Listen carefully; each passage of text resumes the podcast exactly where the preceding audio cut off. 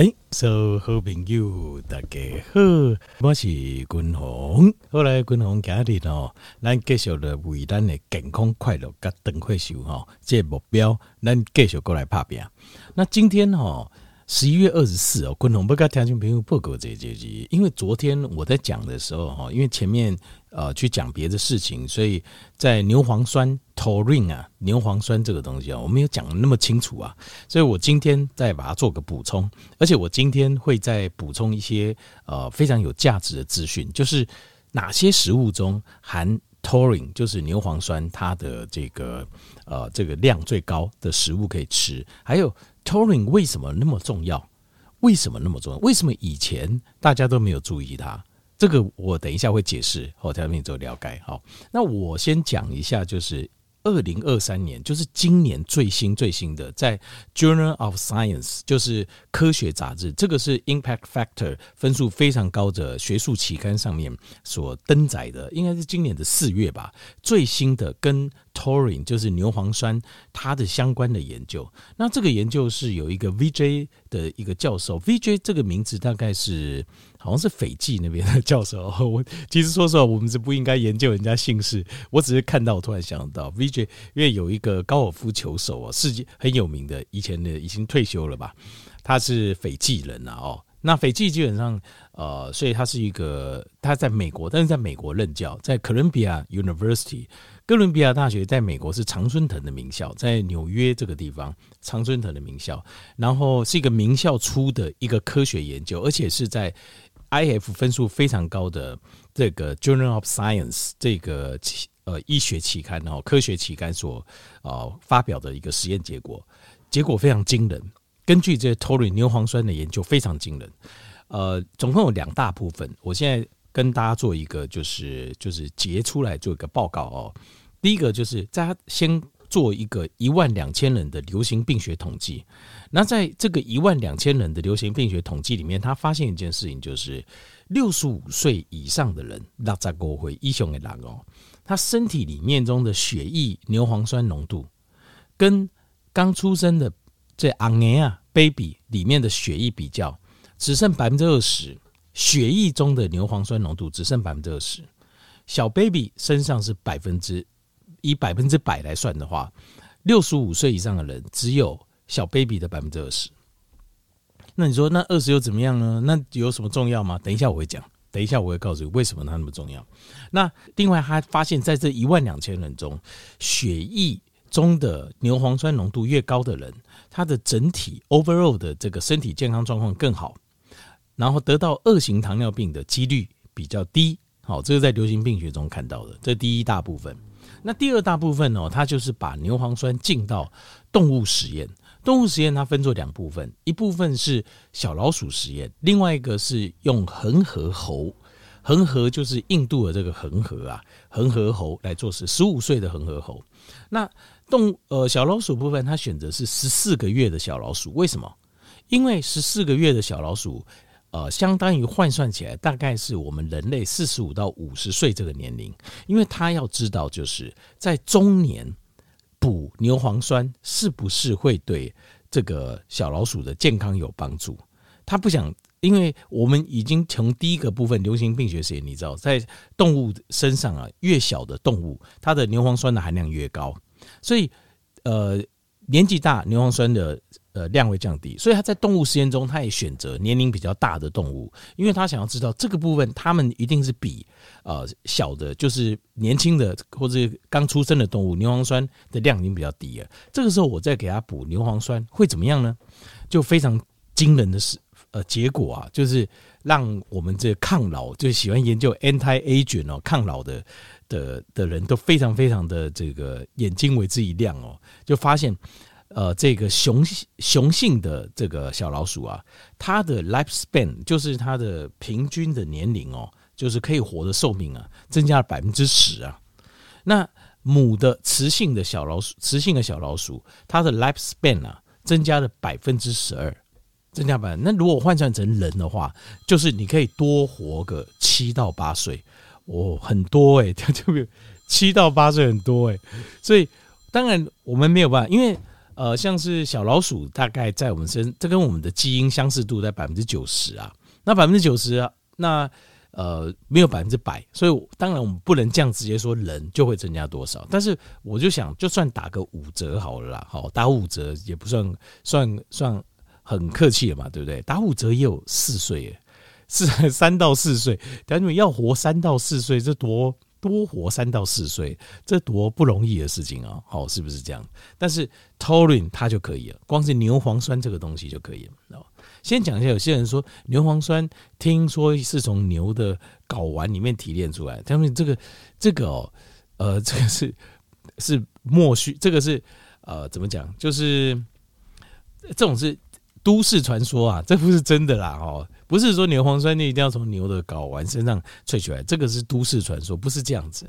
其实，呃，几乎所有的动物身上，呃，肉里面就都有牛磺酸，我们人也是。那也可以用合成的，合成牛磺酸看起来没太大的问题。哦，好，这个是动物实验。然后接下来他做另外一部分动物实验，就是恒河猴。恒河猴的部分，他用的是十五岁养到十五岁的恒河猴。那恒河猴为什么呃适合做实验？就是它的基因跟我们人类非常非常接近，可能百分之九十九基因都是类似，而且呃个性很温和，好，所以用恒河猴很接近，又已经有一点，就是它已经有一些智慧，跟我们的人一样哦，就已经可能会用手啊，会用一些工具啊，或什么这样子。十五岁恒河猴，那做六个月实验来增加它的牛磺酸的补充，那。能不能增加多少寿命？这个实验可能还在做，因为条件因为你养六个月而已，它不会死掉啊。因为我们现在是要测，呃，因为小老鼠它的生命周期比较短，大概平均就活个三四年。可是恒河猴它可以活比较长啊，所以它这个实验呃没办法做那么久，它就做了半年。所以它是一个一个一个就持续一直做，但是做到半年，他就觉得哇，这个研究结果太惊人了，他觉得可以来公布了。那 Science 科学杂志也认为，没错，你研究到这个程度，确实已经非常棒了，赶快拿来发表，让大家做个参考。这样子，他们有四大发现，在这个加了这个十五岁的恒河猴加了牛磺酸之后，呃，在吃了牛磺酸六个月之后，他们发现有四个四方面进步非常大。第一个，体重下降，应该是说体脂下降，肌肉量增加；第二个，骨头的密度增加了，就是越来越老哎、可是它的骨密度竟然增加，就是好像有点回春的效果。第三个就是它的这个免疫系统上升了，免疫系统的功能啊变得更完整了。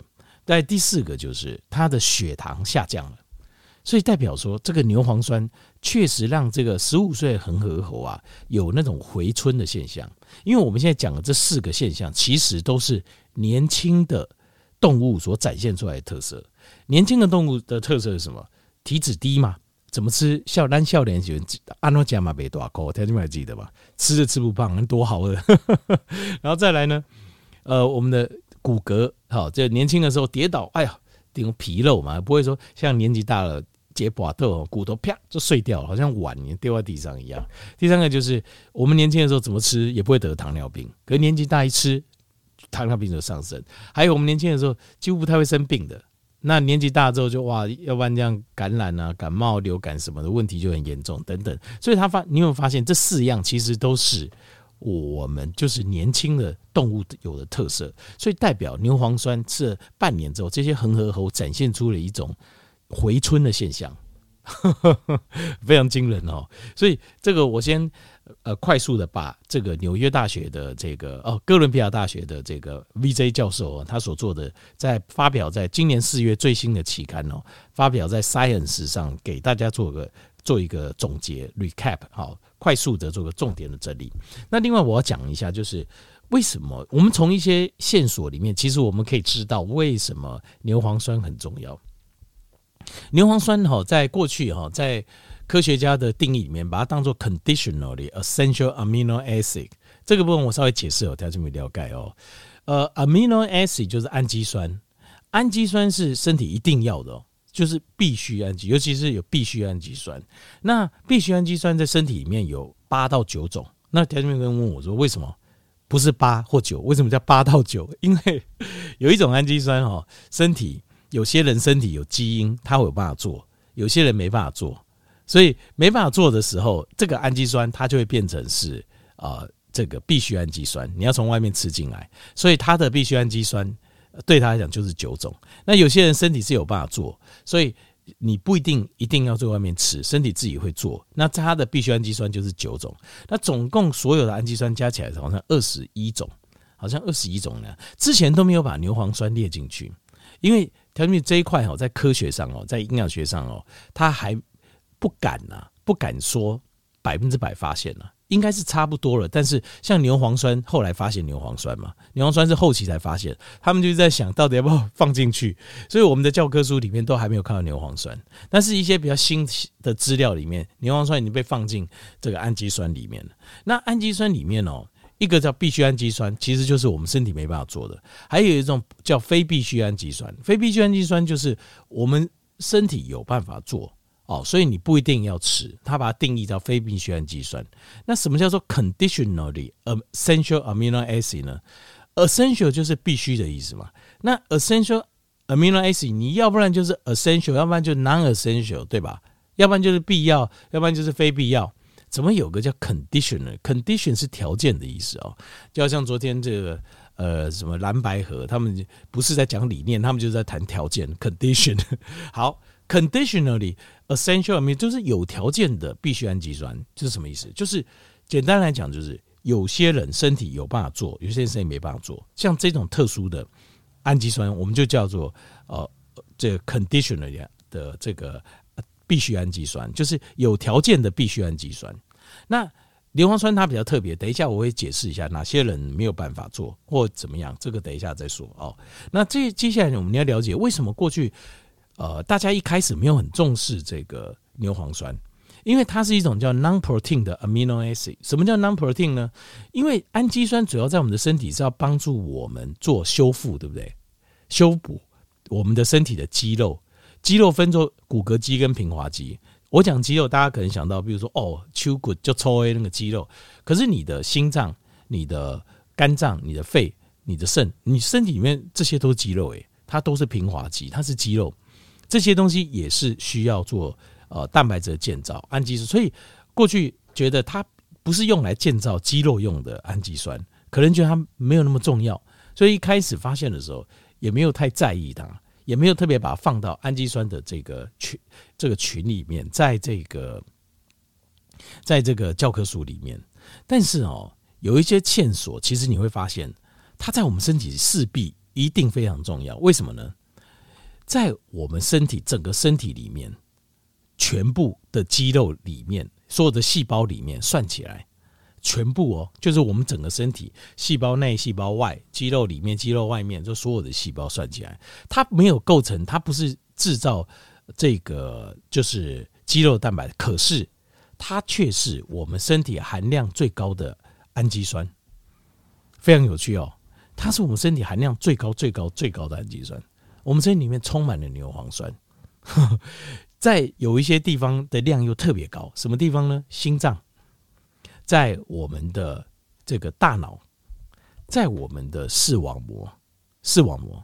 所以他们现在看，呃，很多的这个眼睛的疾病哦，他们发现这个牛磺酸的量都很少，就是在你的视网膜上，视网膜病变的人呢，他们发现牛磺酸量很少。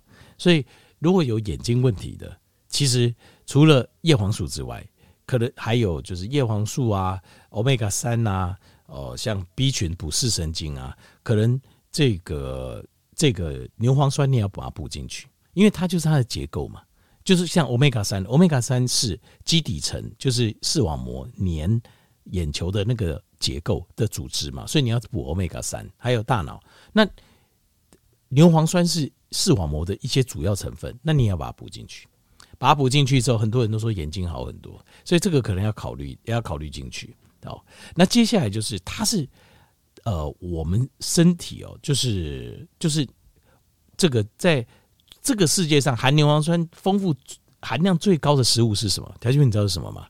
含这个牛磺酸，全世界最地球上可以找到含牛磺酸含量最丰富的是什么？是母奶，是母奶。他说你想哦。我们当我们是小 baby 的时候，我们必须要长大，这个时候非常的无助，非常弱小，非常无助，对不对？妈妈给我们的东西，就是母奶，唯一给我们的可以给我们，我们从妈妈身体出来，它只能给我们母奶，其他没有了嘛，对不对？我们以动物的角度来讲了，我们现在不要讲现代社会啊什么呃补给没有，就母奶。妈妈从她的母奶当中给我们它的含量最高的牛磺酸，会没有理由吗？想一下，光是这条线索，我们就可以理解哦。其实事实上，牛磺酸肯定在我们身体扮演非常重要的角色，只是我们之前没有发现而已。牛磺酸是比较晚才发现，可是这几十年才发现的一个氨基酸。那后现在发现还有一件事情，我们全身的每一个细胞，全身的每个细胞的细胞膜上。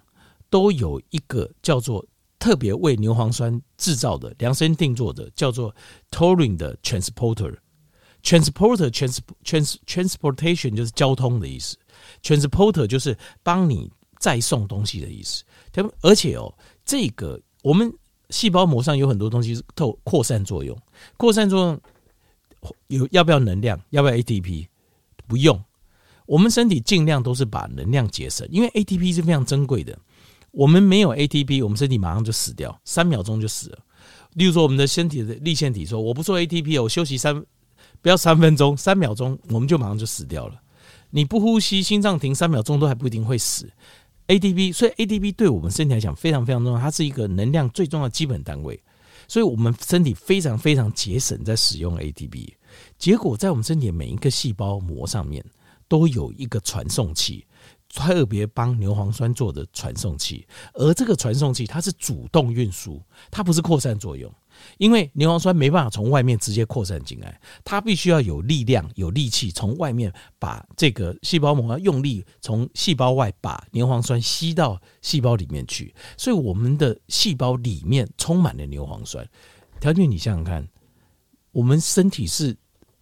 当工看我可能假扮盈盈波代机，使用那么珍贵的 ATP 能量，然后把牛磺酸拉到我们体内，有可能吗？不可能的，特别不可能的，懂吗？所以它一定是在我们现在知道是它在我们的那个粒线体的的那个。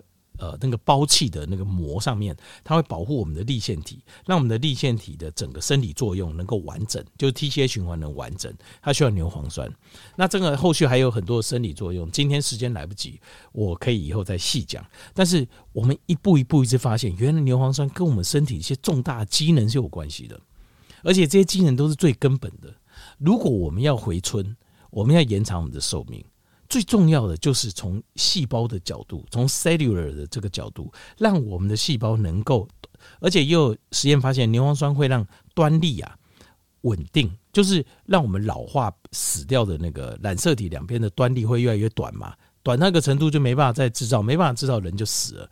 那它会让端粒变得比较稳定，就是端粒减短的速度会变慢。就是这个意思，它有很多了，这个很多，所以我们可以很多的线索我们都知道，甚至实验的结果也发现，牛磺酸在我们身体扮演非常多的重要的角色，跟我们的回春有关系，跟我们的延长我们的寿命有关系。所以，昆同在刚条件报告就是在 anti-aging 哦，就是抗衰老这一部分哦，这个我会陆陆续续介绍一些实验真的证明，而且真的会成功的东西。而不是说一些像，因为我昨天就就是像 NAN 这样的东西，事实上就是根本就还没有证明啊，还没有真的证明这个部分，让子弹飞一下，大家不要急，已经证明的我会告诉你，这是最新二零二三最新的研究。好，那哪些人会缺呢？牛磺酸呢？